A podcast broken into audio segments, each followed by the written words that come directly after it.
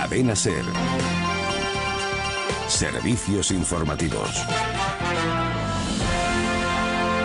Son las 10, las 9 en Canarias. Dos mujeres han muerto esta madrugada en un incendio en la localidad burgalesa de Miranda de Ebro. Amplía desde Radio Castilla Francho Pedrosa. Buenos días. Dos mujeres de 40 y 70 años han perdido la vida en el incendio declarado esta pasada noche en una vivienda de la calle Torre de Miranda, en Miranda de Ebro. Se investigan las causas del siniestro que ha movilizado a los servicios de emergencia en torno a la una de la madrugada. Los facultativos del Servicio de Salud de Castilla y León solo han podido confirmar el fallecimiento de las dos mujeres al llegar al lugar, según informa el 112. Los bomberos de Miranda no han podido dar por extinguido el fuego hasta las 8 de la mañana. En este momento continúan realizando labores de vigilancia para que no se reproduzca. La Policía Nacional ha abierto una investigación, pero la primera hipótesis es que el incendio habría tenido un origen accidental. Además, hoy, operación contra el tráfico de drogas en Andalucía. 14 personas han sido detenidas por introducir hachís en España, oculto entre el pescado congelado. Málaga, Jesús Sánchez. La red utilizaba como tapadero una empresa dedicada a importar desde Marruecos pescado congelado. La droga la ocultaban en cajas y la cubrían con sardinas. La mercancía entraba a España por Chiclana de la Frontera. Cinco meses ha estado la policía vigilando a estos narcotraficantes que almacenaban buena parte del hachís en naves con cámaras frigoríficas en el puerto de Santa María y en Marbella. Total han sido 14 las personas detenidas. Los agentes destacan la novedad del sistema para introducir la droga en España para su posterior distribución y venta en todo el país. La mercancía incautada apenas llega a los mil kilos de estupefacientes. La operación continúa abierta y los arrestados ya han pasado a disposición judicial. Del exterior, partidarios y detractores del presidente de Egipto se manifiestan desde ayer en el país en el primer aniversario de la llegada al poder de Mohamed Mursi. Dos personas han muerto en las manifestaciones de las últimas horas. Una de ellos es un estadounidense, por lo que el gobierno de ese país ha pedido a sus ciudadanos que no viajen a Egipto. Corresponsal Ismael Monzón. En Alejandría, al menos dos personas han muerto, uno de ellos un ciudadano estadounidense, con lo que ya son seis los fallecidos en los últimos días. En la Plaza Tahrir se producía la concentración más multitudinaria de la oposición.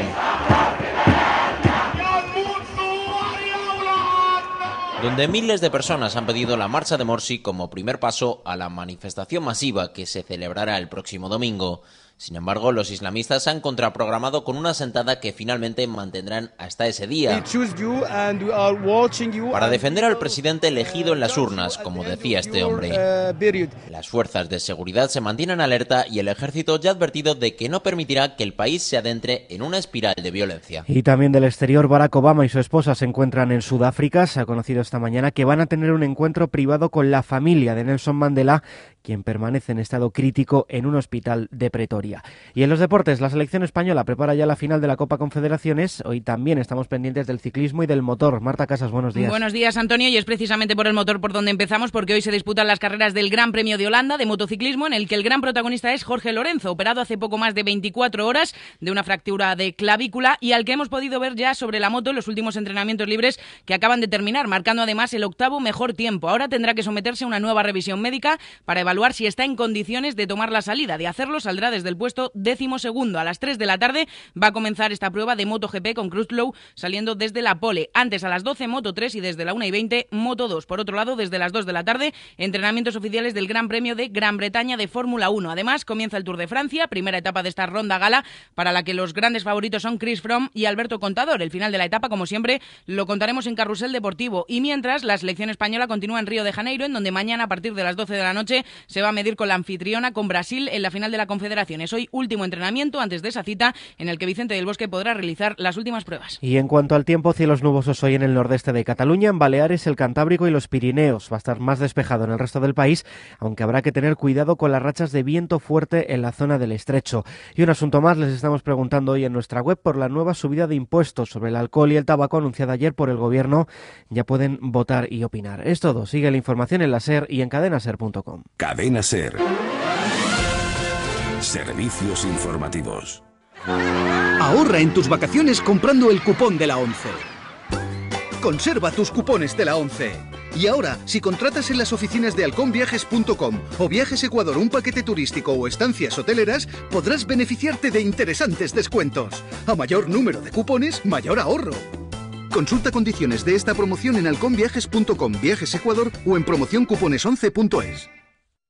Si ganas tú playa, si gano yo montaña, piedra, papel o tijera. Cuando te vayas de vacaciones lo importante no es el dónde, sino el cómo. Ten cuidado con los cambios de rasante, cruces y zonas de curvas, porque en carreteras secundarias tu seguridad es lo primero. A tu lado, vamos todos. Dirección General de Tráfico, Ministerio del Interior, Gobierno de España. Solo hoy sábado en el corte inglés, ahórrate el 21% de IVA en electrónica, electrodomésticos, videojuegos. ¿Has oído bien? Ven hoy y ahórrate el 21% de IVA. Y si quieres seguir comprando, hasta las 12 de esta noche puedes hacerlo en elcorteinglés.es y te lo enviamos gratis a casa. Consulta condiciones en tienda y en nuestra web. Cara al pueblo, cruz la playa. Cuando te vayas de vacaciones, lo importante no es el dónde, sino el cómo. Circula más despacio, porque en carreteras secundarias tu seguridad es lo primero. ¿Sabes que en la SER tenemos una web de viajes para que disfrutes con nosotros la vida? Cadenaserviajes.com Que no se te olvide. Cadenaserviajes.com Viaja con nosotros.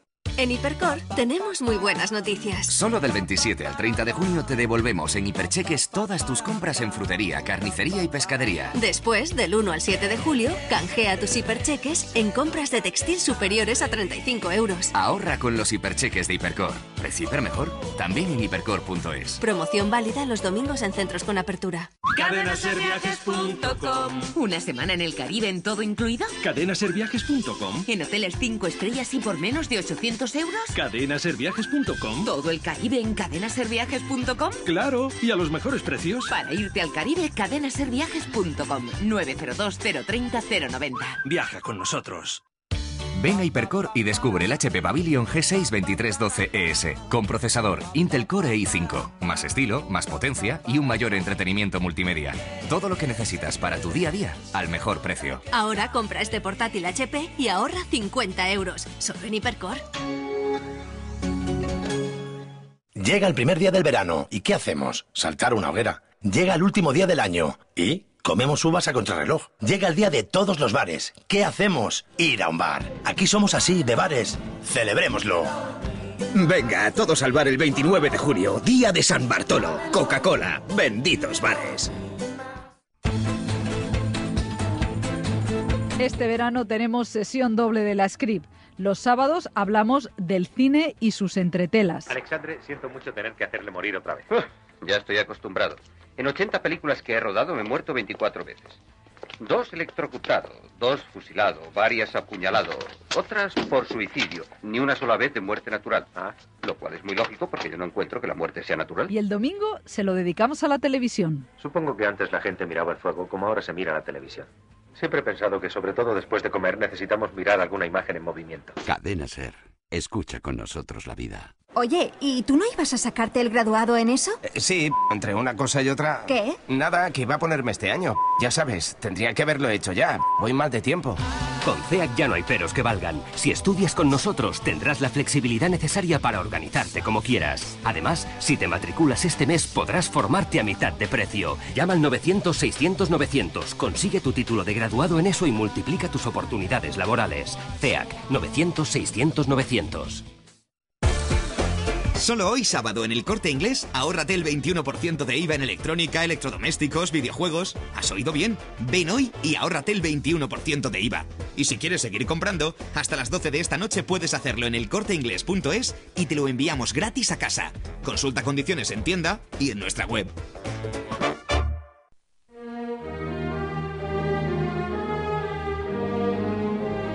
A vivir que son dos días. Javier del Pino.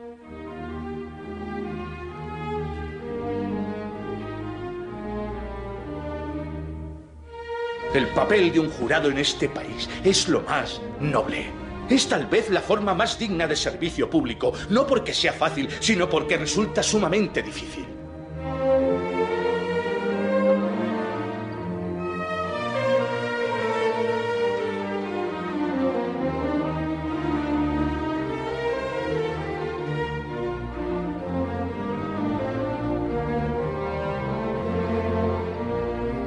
Ya estamos en la sala radiofónica donde hablamos con expertos en materias tan variadas como los casos que les planteamos cada 15 días. Hoy es un día especial en el jurado.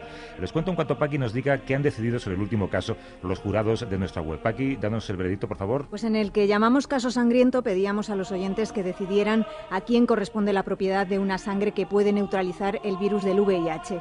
Al paciente que puede decidir qué hacer con ella o al médico que quiere patentarla y encontrar una vacuna. Para ayudarnos a tomar una decisión pasaron por la sala el director de investigación de Biodonostia, Julio Arrizabalaga, el director de investigaciones oncológicas, Charles Lori, y el presidente de la Federación de Donantes de Sangre, Martín Mancenido. En esta situación, el paciente, para que una muestra tenga que ir a ese banco, tiene que dar su consentimiento.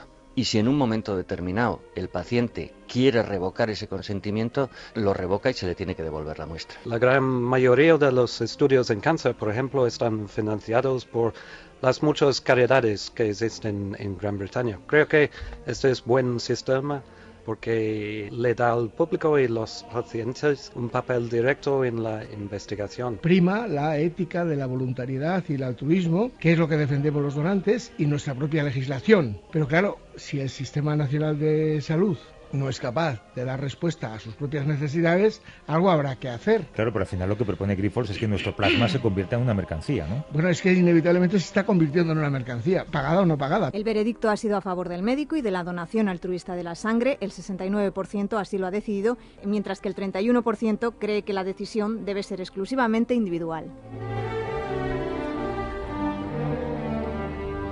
Mayoría amplia de acuerdo con el sistema actual de donación de sangre. Ahora sí, estamos ante la penúltima sección del jurado esta temporada y como les dijimos el sábado pasado, los protagonistas hoy van a ser los jurados. Carlos López Tapia, buenos días. Hola Javier, buenos días señores del jurado. Hoy vamos a entrar hasta donde nos permite nuestro sistema judicial en la experiencia del jurado popular. Y para eso hemos citado a las personas adecuadas. En primer lugar nos acompaña Natalia, que es estudiante de Ingeniería de Minas, que recibe la citación de la Audiencia Provincial de Madrid para ser jurado hace poco más de un año. Se convierte en una de las presidentas de jurado popular más jóvenes de España. No damos sus apellidos porque los jurados deben preservar el anonimato. Natalia, buenos días. Buenos días. ¿Qué fue lo primero que se te vino a la cabeza cuando abriste la carta y entendiste un poco lo que te decía, que supongo sería farragoso además, ¿no? Sí, un poquito.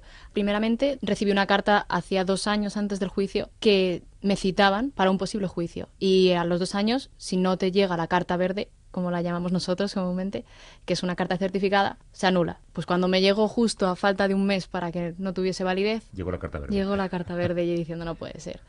Y pues nada, llegas, te citan un día, tú llegas allí igual que aquí abajo, subes, te registran, todo. Y una vez arriba te meten en dos salas, porque había dos juicios, y te hacen una entrevista. Vas pasando de uno en uno, te hacen la entrevista con el juez y los letrados, y tú sentado como si fueses un testigo, igual, la verdad que asusta estar en esa nerviosa, situación. Claro. Muchísimo, muchísimo, muy nerviosa porque no sabes dónde te metes. Y después de todas las preguntas que te hacen, que la verdad son preguntas muy normales. Claro, pues para saber si tienes algún tipo de vinculación o prejuicio con el caso que se juzga. Sí, hombre, vinculación, desde luego se te lo preguntan si les conoces, te dan los nombres y eso. Y luego también te preguntan sobre tus relaciones más o menos personales con, y sociales, eh, estudios, y luego te plantean como una especie de caso práctico para ver qué harías tú en esa situación. Pero no, más o menos tiene que ver con el juicio. Y ahí mismo ya sabes si vas a ser o no vas a ser jurado. No, todavía no lo sabes. Te meten a una sala que tú no sabes dónde estás. Uh -huh. No sabes si te han cogido o no. Hasta que luego ya cuando son todo el número de jurados, que éramos nueve, ya te dicen vosotros y los elegidos. También contamos con eh, Guillermo Abril, periodista del país, que consigue el consentimiento de las autoridades judiciales y de los jurados populares que participan en este caso de Natalia para poder seguir el proceso más de cerca de lo que es habitual. Pudo asistir a la selección de jurados que se hace siempre a puerta cerrada. Buenos días, Guillermo. Buenos días. ¿Qué fue lo primero que te llamó la atención? En estas recusaciones, lo primero que llamaba la atención son las preguntas que en ese momento plantean las partes, sobre todo la defensa. Claro, es que eran unas preguntas tipo, ¿usted qué tal se lleva con su madre? ¿Quiere a su madre? Claro, y dices, pero bueno, y este tipo de preguntas, claro, que después tendrían relación con el caso, y no solo relación, sino que serían determinantes para el caso. Y después otras que eran como puñetazos metafísicos, que eran, eh, ¿usted cree que las cosas suceden porque sí? ¿O, Había que o, hay, o hay algún motivo que pueda explicar? Y usted estaría dispuesta a escuchar esos motivos, ¿no? Natalia, ¿nos recuerdas en qué consistía el caso? Sí, cuando nos dieron los papeles y todo, ponía dos delitos El primero por tenencia ilícita de armas y el segundo por asesinato, pero confeso ya. O sea, no podías declararle inocente. En el estudio nos acompaña también la letrada María Jesús Díaz Veiga, es profesora de Derecho Procesal, da clases en la Carlos III, además de haber actuado como jueza de primera instancia, magistrada y haber centrado parte de su trabajo en el jurado. ¿Qué tal, María Jesús? Buenos días. Bien, buenos días. Eh, Carlos nos decía la semana pasada que su impresión, tras más de 20 casos que han pasado por aquí, es que los profesionales de la justicia se sienten incómodos cuando les cae un juicio con jurado, ¿no? Bueno, eh, sobre todo cuando se aprobó la ley del jurado en el año 95, eso pasaba efectivamente así.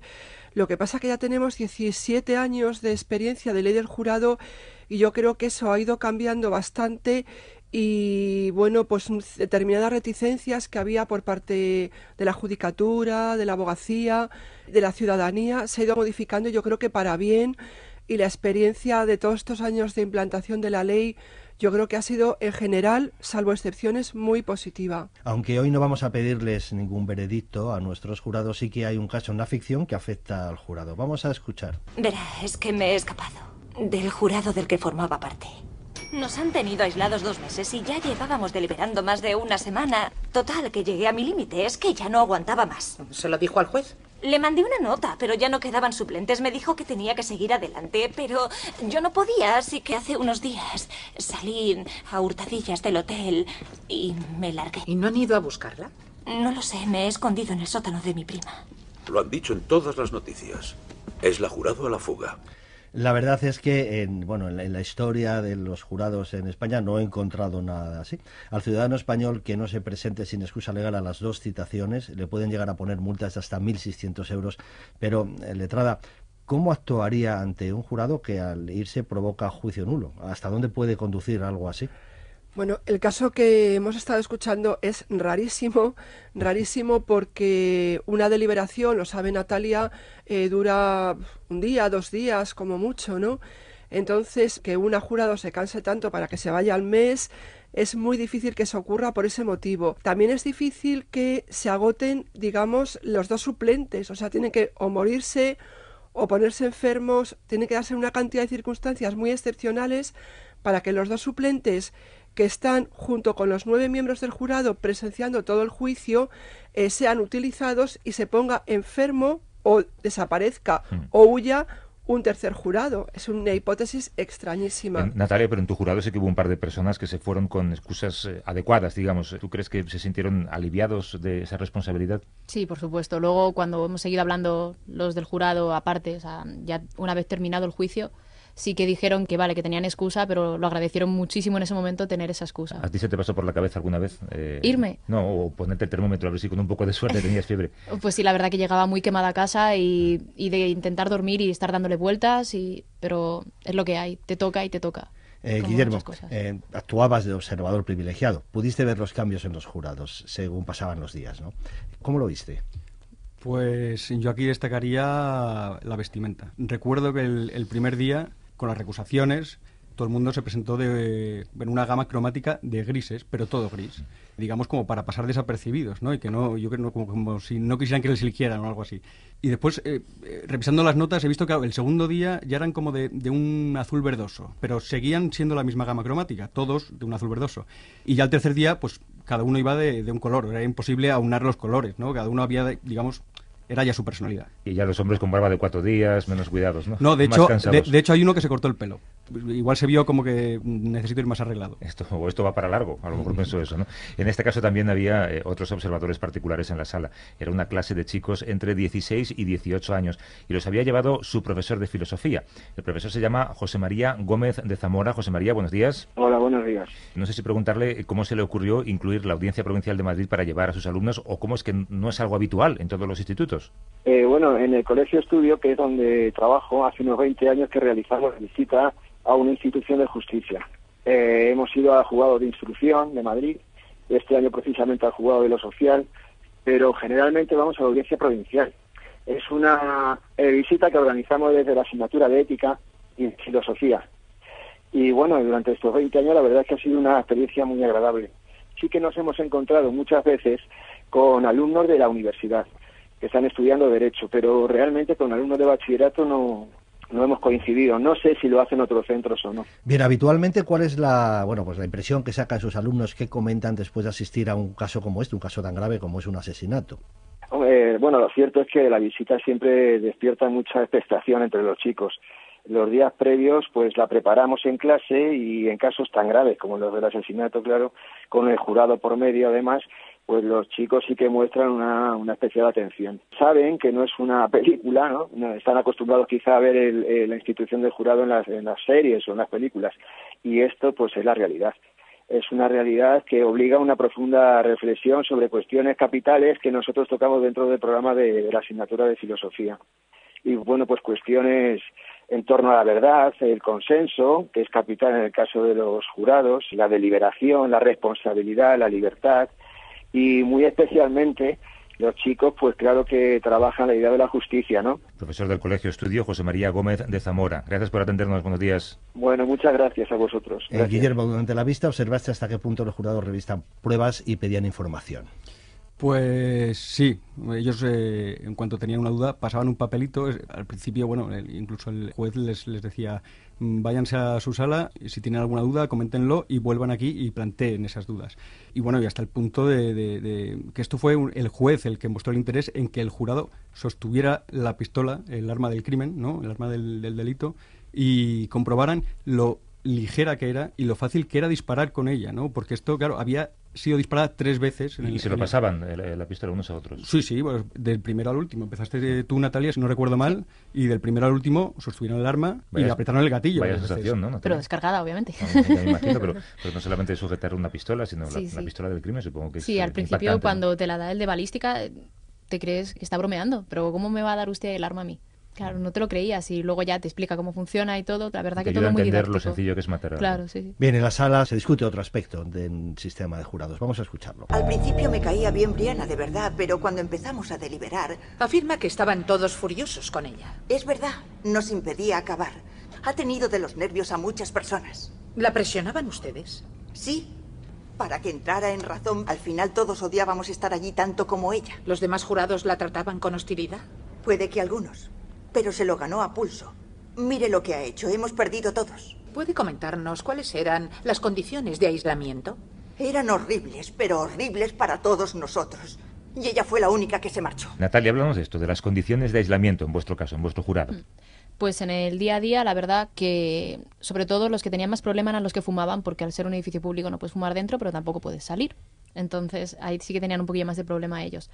Y luego el caso, cuando querías salir de tu sala de deliberación y querías ir al baño, pues también tienes que avisar al policía porque por los pasillos estaban circulando testigos y no podías tener contacto con ellos. Y te acompañaba un policía. Y te acompañaban, si hasta la puerta. Si querías también un café o cualquier cosa, te acompañaban. Y luego, pues a la hora de la deliberación ya dicha de los dos, de uno o dos días que estuvimos, esa pues te llevan al hotel con escolta, te quitan los teléfonos, en las habitaciones no tienes tele, no tienes radio, no tienes nada y igual, para cenar una habitación aparte, o sea, una sala aparte en el hotel, no cenas con todo el mundo.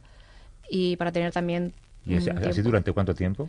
Estuvimos dos noches y, y los días de... Si se hubiera alargado y hubiera pillado un fin de semana en medio, ¿sabíais lo que habría ocurrido? Sí, lo preguntamos, porque de hecho salimos un viernes. Y, y lo preguntamos, dijimos que si no llegábamos a consenso, ¿qué hacemos? No nos podemos quedar el fin de semana aquí y dijeron que no, que era lo que había, que te quedabas y te quedabas. Guillermo, ¿tu impresión como observador así tan próximo? Bueno, lo primero que quería decir que es que además ese fin de semana no era un fin de semana cualquiera, era un puente. Mm, es cierto. acabasteis justo antes del puente para, poder... Un puente después de varios días sin fumar. Efectivamente. Sí, sí, lo eh, recuerdo que el juez fue bastante laxo, y así lo explicaba, que era su costumbre ser bastante laxo con las condiciones de aislamiento. La primera tarde en la que os fuisteis con vuestras maletitas, ¿no? que mm. fue, fue curioso veros cómo os marchabais todos con la maleta, como si fuerais de, excursión o de viaje, y subiros a, a un autobús ¿no? y marchar eh, hacia un hotel que nadie sabe dónde está. No, ni tú cuando te llevan. Bueno, aparte de las maletitas, os dijo el juez, bueno, eh, seremos también laxos con el tema del fútbol, ¿no? Porque había un partido importante aquella noche. y, eso, lo supera todo. Y, bueno, yo recuerdo otra cosa que ya me contasteis una vez terminada la deliberación, que fue en la salita en la que estabais, cómo podíais ver a través de la ventana un comportamiento más allá de lo que se desarrollaba dentro de la sala, ¿no? Que digamos que son, claro, pues igual las personas están actuando desde la familia al, bueno, a los abogados, etcétera, ¿no? Pero esa salita en la que vosotros estabais tenía un ventanal que vertía sobre la calle donde fumaban los que estaban dentro de la sala. Y allí os fijabais en los comportamientos, creo que me contabais que teníais incluso motes para saber de quién estabais hablando, porque no sabéis los nombres, obviamente, Claro, pero ¿no? que podían pasar cosas que vosotros veíais que podían Claro. influir en vuestra decisión. Además, ellos no ¿no? nos veían a nosotros porque estaba tintado e inclinado. Sí, entonces hubo algo que te llamara la atención, alguien que se comportara mal o que fuera agresivo contra alguien en la calle. No, sé. agresivos no eran muchos nervios, muchos, muchos nervios y cuando se cruzaba un abogado con otro, no mirarse, cosas así. Letrada, ¿es habitual que el aislamiento dure muchos días? ¿Puede ocurrir? La ley prevé una serie de plazos basado fundamentalmente en que está previsto que dure dos días más o menos, porque si a los dos días no se ha alcanzado el veredicto, el magistrado llama al jurado y se hace una comparecencia preguntando cuál es el problema y si se continúan reunidos otros dos días más, bueno, se prevé hasta tres posibilidades, digamos lo que se llama devolución del acta. Eh, esto es muy raro que ocurra. Si hay tres veces de devolución del acta, es decir, que se llama al jurado para preguntarle por qué no alcanzan un veredicto, el jurado se disuelve y hay que volver otra vez a enjuiciar. Normalmente un juicio, la deliberación, como el caso de Natalia,